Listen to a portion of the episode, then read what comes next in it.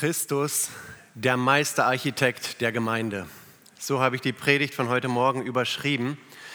Wir haben es in der Hinleitung gehört. Die Vision der Gemeinde lautet Jesus und einander begegnen.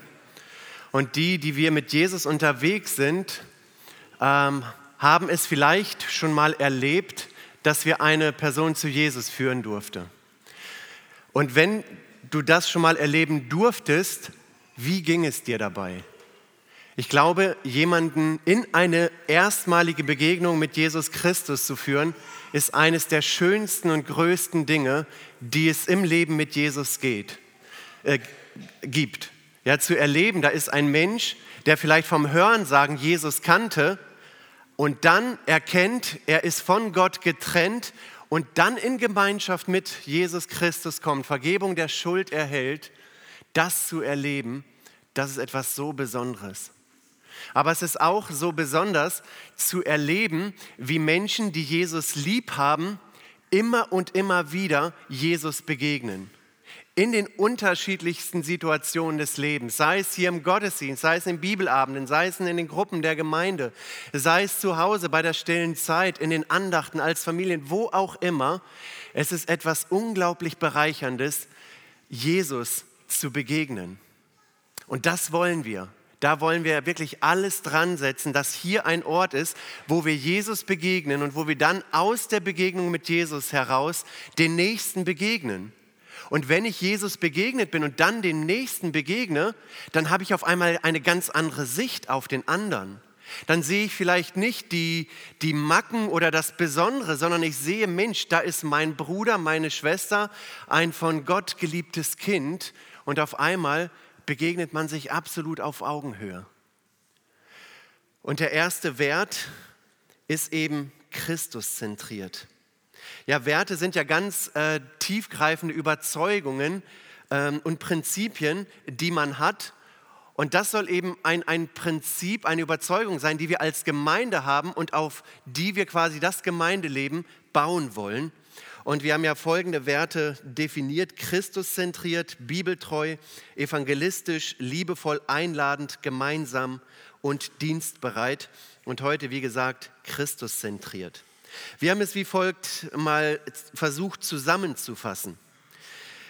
Wir wollen eine Gemeinde sein, in der Jesus Christus beständig im Mittelpunkt bleibt. Wir wollen ihn aus tiefstem Herzen lieben, mit unserem Verstand erkennen und mit unserem ganzen Leben verherrlichen. Wir wollen ihm gerne dienen und gehorchen. Wir wollen gemeinsam Jesus ähnlicher werden und ihn anbeten.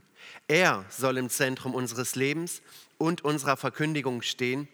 Und als Schlüsselvers, niemand kann ein anderes Fundament legen, außer dem, das längst gelegt ist, Jesus Christus. Christus zentriert. Ich habe überlegt, dass ich doch in den nächsten Minuten auf diesen Vers genau eingehen möchte aus 1. Korinther 3. Paulus erringt in den Versen davor um die Einheit in der Gemeinde, dass es in der Gemeinde keine Spaltungen geben soll, dass wahre Weisheit in Christus zu finden ist. Und dann kommt er in 1. Korinther 3 ab Vers 9 zu folgenden Aussagen. 1. Korinther 3 ab Vers 9. Da sagt er, wir sind also Gottes Mitarbeiter, ihr seid Gottes Ackerfeld und Gottes Bau. Nach der mir verliehenen Gnade Gottes habe ich als erfahrener Baumeister das Fundament gelegt. Ein anderer baut auf dieser Grundlage weiter. Aber jeder soll darauf achten, wie er weiterbaut. Niemand kann ein anderes Fundament legen, außer dem, das längst gelegt ist, Jesus Christus. Ob jemand auf diesem Fundament Gold, Silber oder wertvolle Steine verbaut oder nur Holz, Heu und Stroh, das wird der Tag des Gerichts durch Feuer offenbar machen, denn das Werk jedes Einzelnen wird im Feuer auf seine Qualität geprüft. Hält das, was er auf das Fundament gebaut hat, stand, wird er belohnt. Wenn es verbrennt, wird er den Schaden zu tragen haben. Er selbst wird zwar gerettet werden, aber so wie jemand, den man aus dem Feuer reißt. Christus, der Meisterarchitekt der Gemeinde. Der erste Gedanke, der mir hier wichtig geworden ist, ist gerade der Gedanke aus dem Vers 9 und 10. Wir sind gemeinsam auf der Baustelle Gottes unterwegs, die wir zu Jesus gehören. Ja, in Vers 9 heißt es, wir sind also Gottes Mitarbeiter. Ihr seid Gottes Ackerfeld und Gottes äh, Bau. Ja, es geht äh, im, im, im, Abschnitt davor ähm, darum, dass es unterschiedliche Geschwister in der Gemeinde gibt, die unterschiedliche Aufgaben haben und es eben keine Parteiungen geben soll. Ja, die einen sagen, ich finde Apollos richtig gut, die anderen, ich finde Paulus richtig gut, die dritten, ich finde den und den richtig gut. Er sagt, nein, wir sind alle eins in Christus und da gibt es keinen Platz für Parteiungen. Und dann fasst er es hier nochmal zusammen und er sagt, wir sind Gottes Mitarbeiter. Ja, wir sind es, wir in der Unterschiedlichkeit. Ähm, und es geht Paulus hier ums Kollektiv. Ja, wir als Christen, die, ein, die Jesus Christus in ihr Leben aufgenommen haben, sind Teil der Gemeinde und als Teil der Gemeinde sind wir Mitarbeiter. Und was wir im Reich Gottes brauchen, sind eben gute Mitarbeiter. Ja, in einer Firma ist ein guter Mitarbeiter sicher ein Mitarbeiter, der das Know-how hat, der weiß, wie es funktioniert, der bereit ist, sich weiterzubilden, wenn er etwas nicht weiß, der vielleicht eine gewisse Flexibilität hat, der ein Teamplayer ist, der andere mit anleitet äh, in seine Arbeit hinein und so weiter und so weiter. Das ist ein guter Mitarbeiter und so ein Mitarbeiter wünscht sich jede Firma. Aber wenn es jetzt um, das, äh, um die Mitarbeit in der Gemeinde geht, dann kommen noch weitere Aspekte dazu. Da braucht es den Glauben, das Vertrauen, äh, da braucht es die Führung und die Leitung durch den Heiligen Geist, da braucht es Nächstenliebe, da braucht es Mitgefühl, da braucht es äh, Ehrlichkeit, Vergebungsbereitschaft. Ja? Und die Mitarbeit, die ist so vielfältig. Auch hier in Esbekamp, wir haben bestimmt 50, 60, 70 verschiedene Dienste wo Gott einen jeden von uns in der Unterschiedlichkeit gebrauchen möchte. Ob es ein Dienst ist, den man sieht oder einer ist, den man eben nicht sieht, aber wo man mitarbeiten kann. Und Paulus sagt hier etwas Entscheidendes. Er sagt nicht, werdet Mitarbeiter am Bau Gottes. Er sagt auch nicht, ihr wart einst Mitarbeiter. Er sagt, wir sind Mitarbeiter in der Gemeinde Gottes. Und die Frage, die sich eben stellt und die ich mir ganz persönlich stellen muss, bin ich ein guter Mitarbeiter oder bin ich ein schlechter Mitarbeiter? Und dann geht er einen Schritt weiter und er sagt, wir sind Gottes Ackerfeld.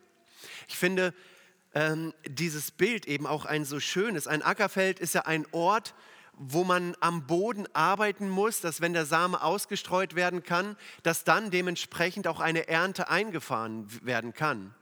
Und jede Frucht, die dann entsteht, hat in sich wiederum weiteren Samen, der ausgestreut werden kann, damit noch mehr Frucht entstehen kann.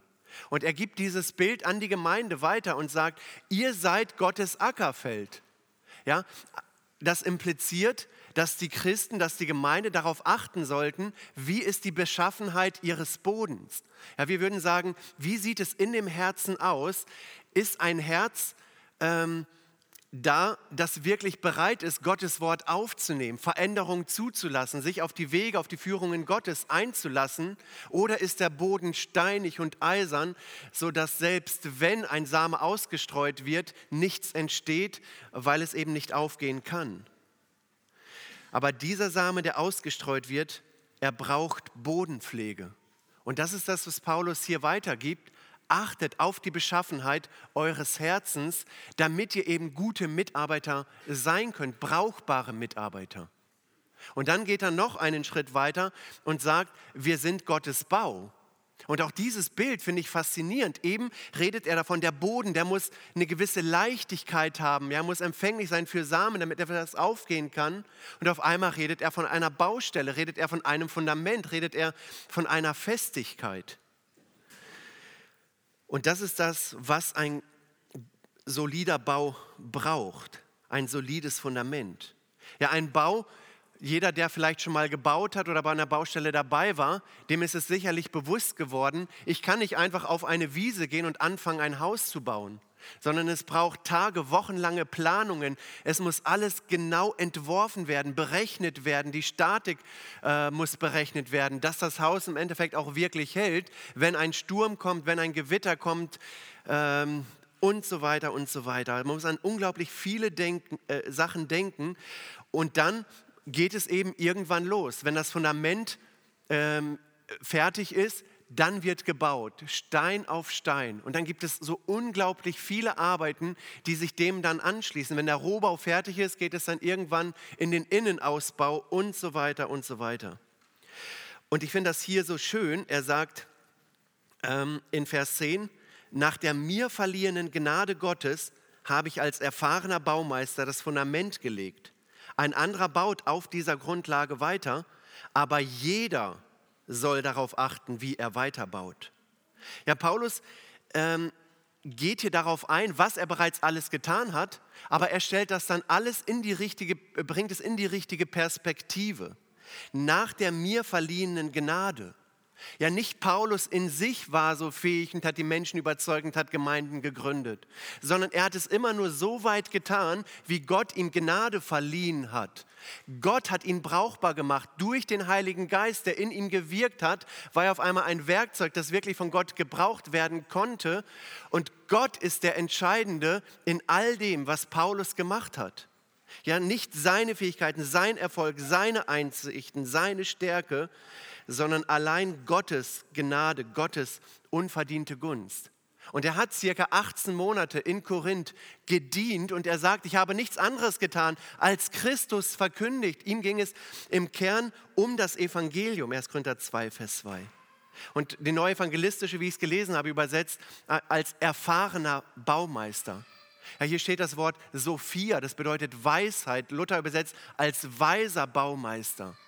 Ja, aber jemand, der Erfahrung hat in gewissen Dingen, der hat dann oft auch die gewisse Weisheit, Dinge auch richtig umzusetzen, so dass es wirklich auch Sinn macht. Und dieses, das sagt er, er sagt, als weiser Baumeister habe ich das getan. Ja, er wusste, auf welches Fundament es wirklich ankommt. Er sagt, ich habe das getan und dann ein anderer baut auf dieser Grundlage weiter. Für mich ein so wertvoller Gedanke. Es dreht sich in der Gemeinde in Korinth nicht alles um Paulus, er ist der Mittelpunkt der Gemeinde oder Apollos, sondern er hat seinen Part erfüllt. Und jetzt kommt der Nächste und er baut auf dieser Grundlage weiter mit den Fähigkeiten, die Gott ihm wiederum gegeben hat. Wird er es anders machen als Paulus? Sicherlich ja, weil Gott dem eben auch andere Gaben und Fähigkeiten, Fertigkeiten gegeben hat. Und für Paulus ist das völlig in Ordnung und es ist gut. Aber entscheidend ist, dass der, der kommt, dass er das Fundament, das bereits gelegt ist, nicht verlässt, sondern er baut auf diesem Fundament. Und dann geht er weiter und er sagt, aber jeder soll darauf achten, wie er weiterbaut. Ja, ich kann in Deutschland das beste Fundament haben, sämtliche Dinge beachtet haben, aber was bringt es, wenn ich dann auf diesem soliden Fundament eine Strohhütte baue? Oder kein Dach auf das Haus drauf baue oder ähnliches. Also der Sturm wird kommen und das Haus wird keinen Bestand haben. Und der Kontrast in diesem Abschnitt, wo ich nicht in die Tiefe gehen kann, aber der ist so deutlich. Und er sagt, als Mitarbeiter im Reich Gottes gibt es unterschiedliche Arten mitzubauen. Man kann entweder Stroh, Holz, Heu als Materialien verwenden und es wird keinen Bestand haben. Nach außen sieht man vielleicht zunächst gar nicht, mit welchen Materialien gebaut werden, aber am Ende, am Tag des Gerichts, wird es offenbar werden. Oder man entscheidet sich, mit Gold, äh, Silber, Edelsteinen zu bauen, also mit Dingen, die wirklich Bestand haben. Und die Entscheidung, wie man baut, liegt bei jedem Mitarbeiter in der Gemeinde selbst. Von daher lasst uns darauf achten, jeder ganz persönlich, welche Materialien wir verwenden im, in der Mitarbeit im Reich Gottes.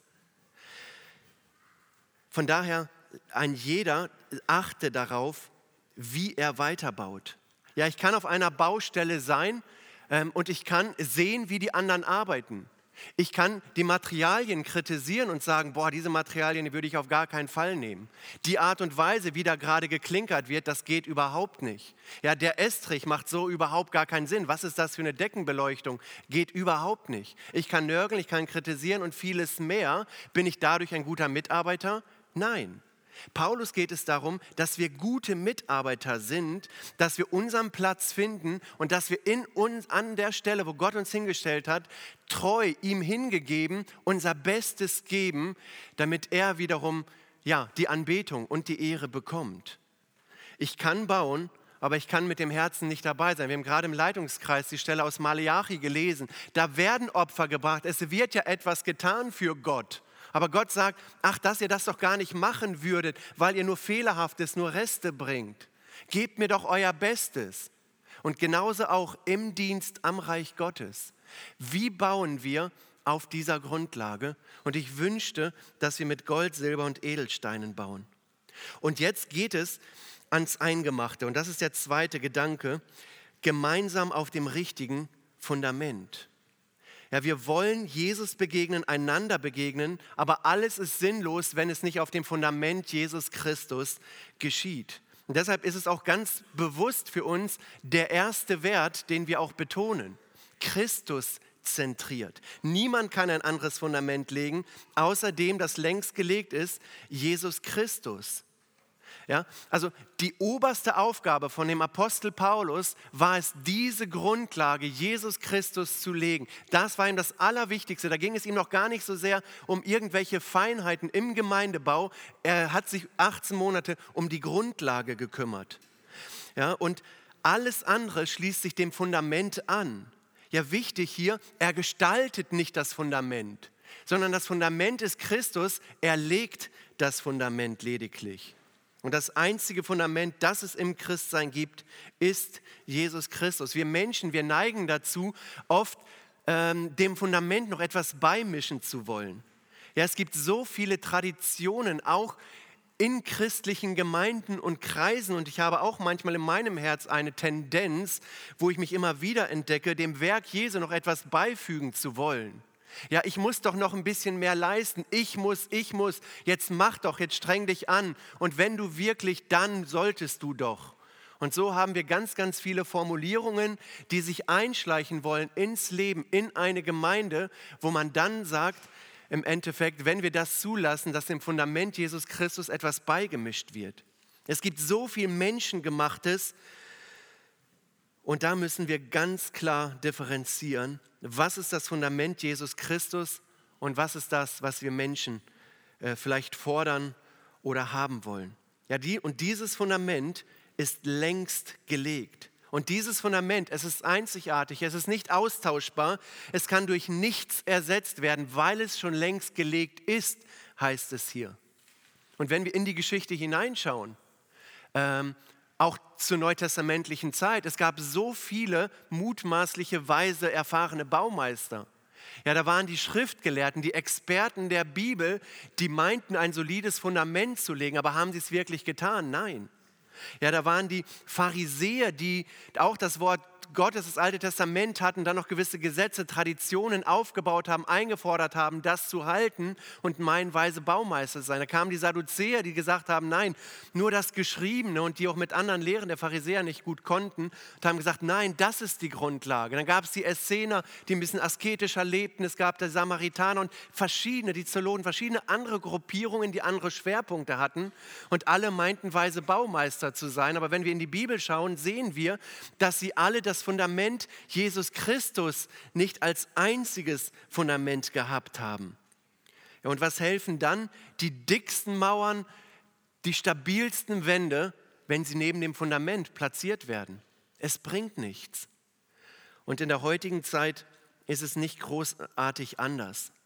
Ja, es gibt so viele Millionen und Abermillionen Menschen, die ihr Lebensfundament, die ein anderes Lebensfundament haben als Jesus Christus.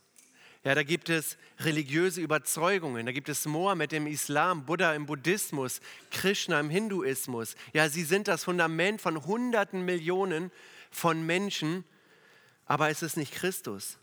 Da ist vielleicht der Atheismus ähm, und der Humanismus.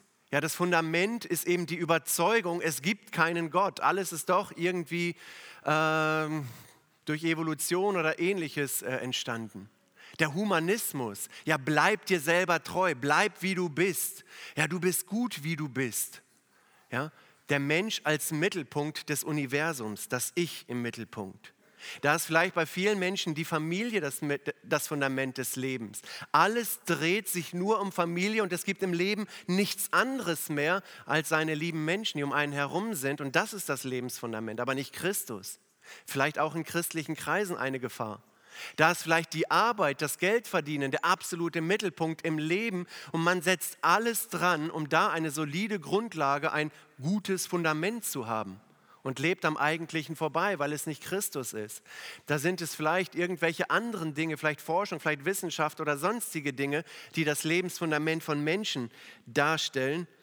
Und da stellt sich für mich ganz persönlich die Frage, auch in der Vorbereitung, Gerd, was ist dein Fundament im Leben?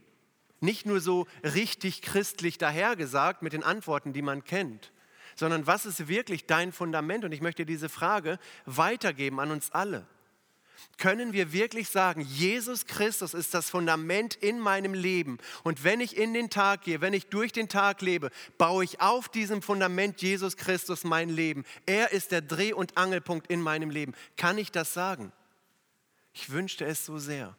Ich wünsche es so sehr für uns als Gemeinde, dass wir nicht uns verlieren in sämtliche Nebenschauplätze, wo man gar nicht mehr über Christus redet, sondern nur noch über irgendwelche anderen Jugendlichen oder Erwachsenen oder Familien oder sonst irgendetwas, sondern dass, wenn Christus unser Fundament ist, dass es sich dann auch im ganzen Gemeindeleben zeigt, in den Gesprächen zeigt, in den Handlungen zeigt. Jesus ist die Grundfeste und Säule der Wahrheit und er soll der Mittelpunkt sein. Und dieses Fundament bestimmt alles, gibt alles vor. Und dieses Fundament muss, ist dann auch bereit, das ganze Gewicht, die ganze Belastung zu tragen. Ja, das, und es macht keinen Sinn, neben dem Fundament zu bauen. Und auf diesem Fundament gibt es dann einen Eckstein. Und dieser Eckstein heißt auch Jesus Christus. Es heißt so schön in 1. Petrus 2, für euch, die ihr glaubt, ist dieser Stein eine Kostbarkeit. Für die Ungläubigen aber gilt, gerade der Stein, der von den Fachleuten als unbrauchbar verworfen wurde, ist zum Eckstein geworden. Für viele ist das Wort vom Kreuz eine Torheit. Hier wird gesagt, für euch ist es der Eckstein. Ja, Jesus nicht nur Fundament, sondern auch Eckstein. Und der Eckstein bildet eben das äußerste Ende eines Gebäudes. Er gibt die Richtung vor, wie gebaut werden soll. Ja, er gibt vor, wie viel Gewicht getragen werden kann.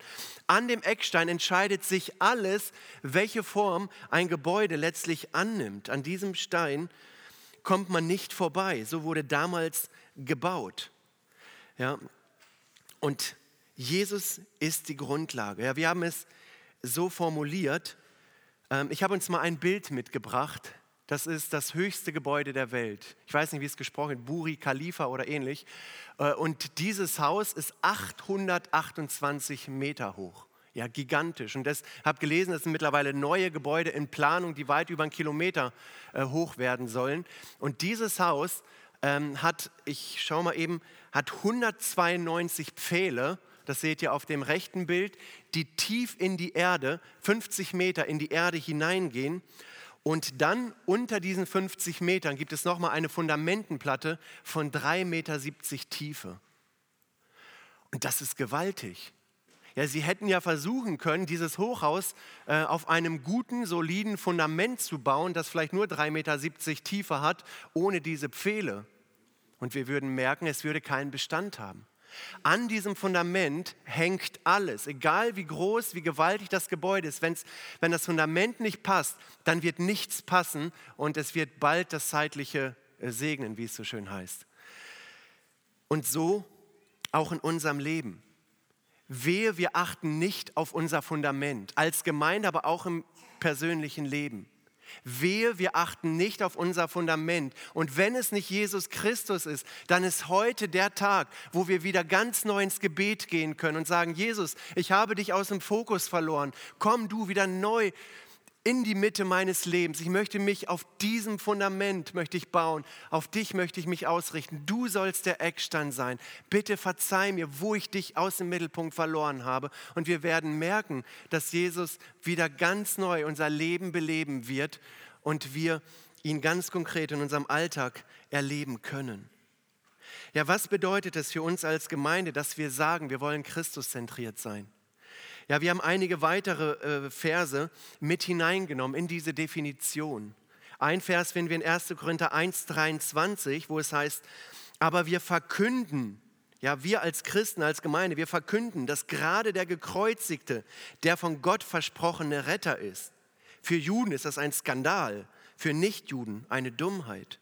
Ja, der Verkündigungsauftrag für uns als Gemeinde ist zu sagen, Jesus ist der Retter, Jesus ist der Weg, die Wahrheit und das Leben. Jesus ist das einzige Fundament. Kolosser 1, 18. Er ist aber auch der Kopf des Körpers der Gemeinde heißt. Er ist der Anfang, der Erste, der von den Toten auferstand. In jeder Hinsicht soll er der Erste sein. In jeder Hinsicht, allumfassend. Er ringt hier nach Worten, was Jesus alles ist. In allem nicht der Zweite, nicht der Dritte, der Erste. Und dann der Vers, den Christian schon gelesen hat, in Philippa 3, Vers 10. Ich möchte Christus erfahren und die Kraft seiner Auferstehung, aber auch seine Leiden mit ihm teilen und seinem Tod mit ihm sterben. Ja, hier geht es darum, dass jeder Einzelne in der Gemeinde auch das sagen kann, ich möchte Christus erfahren. Ich möchte die Kraft seiner Auferstehung erfahren und sehen das Leben mit Jesus. Er ist real erfahrbar. Das ist etwas Besonderes. Das ist ein Leben in Frieden, mit Perspektive, mit Hoffnung. Und in Epheser 4 heißt es, lasst uns also wahrhaftig sein und in jeder Hinsicht zu Christus hinwachsen, unserem Haupt. Von ihm her wird nämlich der ganze Leib zusammengefügt durch verbindende Glieder, zusammengehalten. Das geschieht in der Kraft, die jedem der einzelnen Teile zugemessen ist. So bewirkt Christus das Wachstum seines Leibes. Er baut sich auf durch Liebe. Und wir merken auch hier, ähm, Christus hält alles zusammen, er hält alles fest. Ohne Christus würde alles auseinanderbrechen. Wir als Gemeinde würden innerhalb von ein, zwei Wochen auseinandergebrochen sein, ohne auf dem Fundament Jesus Christus. Ohne ihn geht es nicht. Ja, ich möchte es auf uns als Gemeinde versuchen anzuwenden. Ja, wir haben gesehen in dem Text, Christus ist der Meisterarchitekt der Gemeinde. Und das, was er entwirft, ist perfekt, ist vollkommen. Ja, und dann haben wir gesehen, dass wir Gottes Mitarbeiter sind, ob wir uns dessen bewusst sind oder nicht, dass wir Gottes Ackerfeld sind, dass wir auf die Beschaffenheit unseres Herzens achten sollen. Aber wir haben dann auch gesehen, dass wir gemeinsam auf der Baustelle Jesu unterwegs sind. Und jetzt gilt es gemeinsam auf der Baustelle den Tempel Gottes auf dem Fundament Christus zu bauen. Und wie können wir diesen Wert ganz konkret hochhalten? Ich glaube ganz konkret durch die Lehre in der Gemeinde. Da könnt ihr die nächste Folie einmal einblenden. Genau noch, ja. Durch die Lehre in der Gemeinde. Ich bin überzeugt, dass es in jeder Predigt um Christus gehen soll. Ja, Jesus selber sagt zu den Emmaus-Jüngern, die ganze Bibel, sie spricht von mir, forscht in der Schrift. Schaut, ob es sich wirklich so verhält. Die ganze Bibel spricht von Jesus und dementsprechend haben wir als Prediger, als Verkündiger in der Kinderstunde, Jungschar, Teenie, Jugend, in den Hauskreisen die Aufgabe, Christus zu verkünden, ihn als Fundament immer wieder neu groß zu machen, aufzuzeigen. Und das muss die Gemeinde durchdringen. Und ich und da, da ist genauso jeder Kinderstundenmitarbeiter genauso herausgefordert wie der Prediger, der hier dann vielleicht predigt. Ja? Und das ist der Wunsch und das ist der Appell an alle Mitarbeiter der Gemeinde, auch an die stille Zeit zu Hause, auch in den Familienandachten zu Hause. Redet über Christus, schaut, wo finde ich Christus im Alten Testament. Ich könnte jetzt natürlich einen alttestamentlichen Text nehmen und könnte über Daniel in der Löwengrube predigen. Und ich könnte dann sagen, dieser Daniel war wirklich ein gottesfürchtiger Mann und er hat so viel Unrecht erlitten und er wurde in die Grube geschmissen, nur weil er Gott geliebt hat. Kinder, auch ihr könnt mal Schwierigkeiten erleben, wenn ihr an Gott glaubt. Und jetzt wäre es richtig? Ja. Würden alle Amen sagen? Ja. Aber ich könnte es auch Christuszentriert auslegen. Und ich könnte sagen, da ist ein Mann namens Daniel, der hat so viel Unrecht gelitten. Er liebte Gott, er setzte sich für Gott ein. Und wenn ich die Geschichte erzähle, kann ich genauso sagen, und ich kenne einen Mann im Neuen Testament, er hat genauso viel Unrecht erlitten. Er hat so viel Gutes getan, er hat sich für die Menschen eingesetzt, er liebte Gott und dennoch wollten Menschen ähm, nichts von ihm wissen. Und dieser Mann heißt Jesus. Und dieser Jesus wurde nicht nur in die Grube geschmissen, dieser Jesus wurde ans Kreuz genagelt. Und dann kann ich die Geschichte von Daniel weitererzählen. Gott hat Daniel bewahrt in der Löwengrube. Und dann schlage ich die Brücke zu Daniel und äh, zu Jesus und sage, und schaut mal, welch einen großen Gott wir haben. Gott ist ein Rettergott. Gott rettet Daniel aus der Grube und genauso ähm, hat er auch Jesus von den Toten auferweckt, damit er uns retten kann.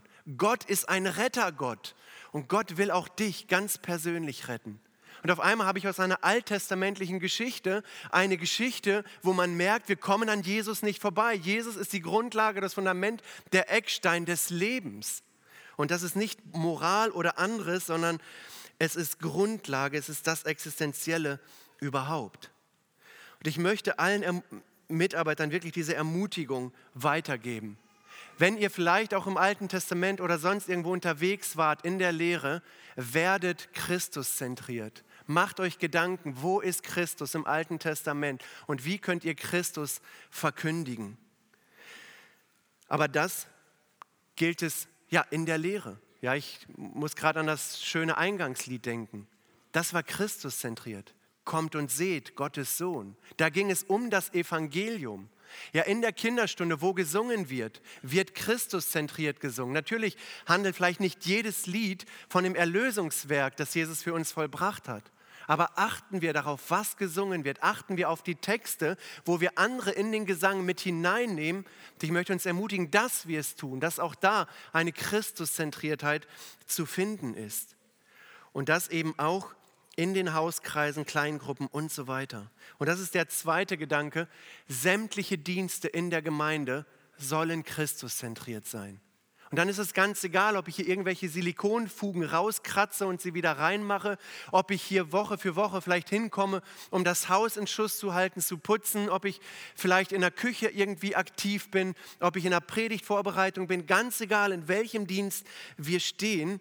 Ähm, alles soll Christus zentriert sein. Ja, sonst wird es Gott nicht angenehm sein. Ich erinnere Malachi, die ganzen Opfer. Es wird zwar gemacht, aber fehlerhaft, mit einem fehlerhaften Lamm.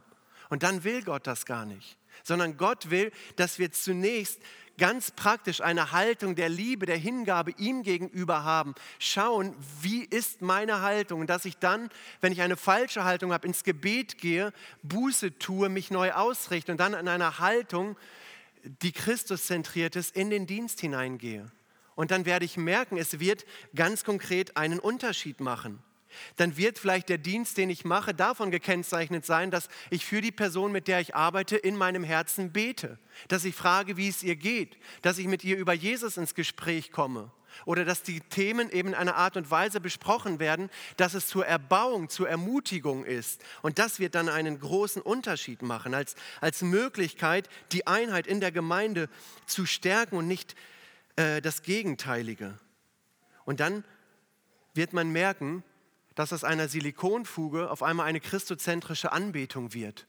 Dass Jesus wirklich die Ehre bekommt, ganz egal welcher Dienst das ist, ob der Dienst gesehen wird oder ob er nicht gesehen wird. Er bekommt die Ehre, weil es um ihn geht.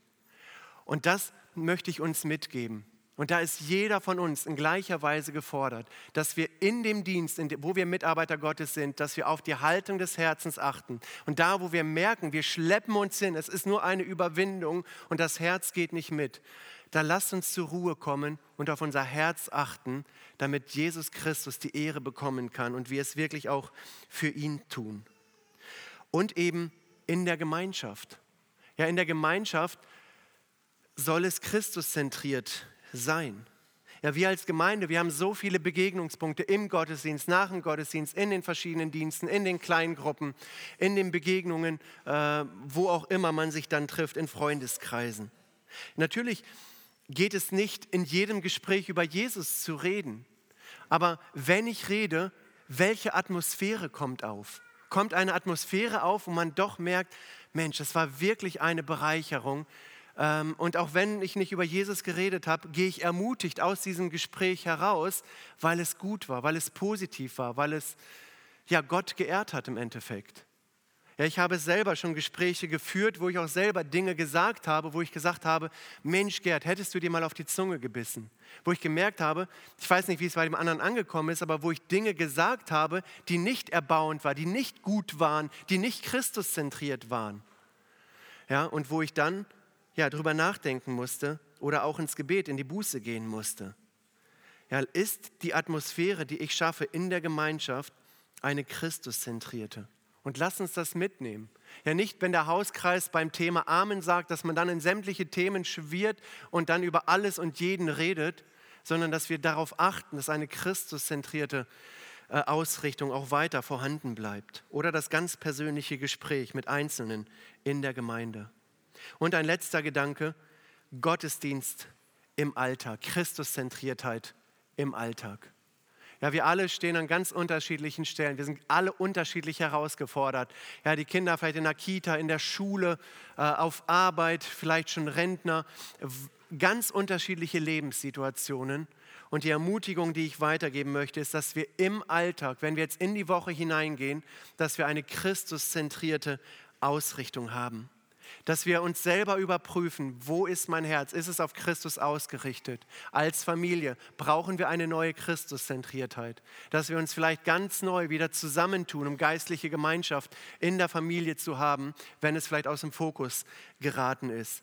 Wenn wir auf Arbeit sind, dass wir vielleicht dann diese Sensibilität haben, weil wir Christus lieben, an dem Gespräch, das gerade keine gute Richtung annimmt, werde ich mich nicht beteiligen. In der Gemeinde, an dem Gespräch, das gerade keine gute Richtung annimmt, werde ich mich nicht beteiligen. Ja, in den Freundeskreisen, in den Hobbys, vielleicht auch in den Krankheiten, in den Schwierigkeiten, durch die unterschiedliche Geschwister hier gehen. Lass uns darauf achten, dass wir Christus zentriert in die Woche hineingehen und auf diese Woche Jesus begegnen und dann aus der Begegnung zu Jesus auch den anderen begegnen können. Ja, Jesus ist der Meisterarchitekt der Gemeinde und in der Gemeinde, hier in der FIBG, soll es um Christus gehen. Wir sind gemeinsam unterwegs und wir sind, wir haben eben da peinlichst genau darauf zu achten, wie wir auf diesem Fundament bauen. Und ich glaube, wenn wir das tun, dann werden wir auch erleben, wie der Feind uns angreift, gar keine Frage. Aber wir werden erleben, wie wir geschützt sind, wie Jesus Christus sich an unsere Seite stellt, wie wir geführt und geleitet durch den Heiligen Geist merken, es macht einen Unterschied und wir können die Angriffe des Feindes abwehren, weil der, der in uns ist, größer ist als der, der in der Welt ist. Und das wünsche ich uns. Amen.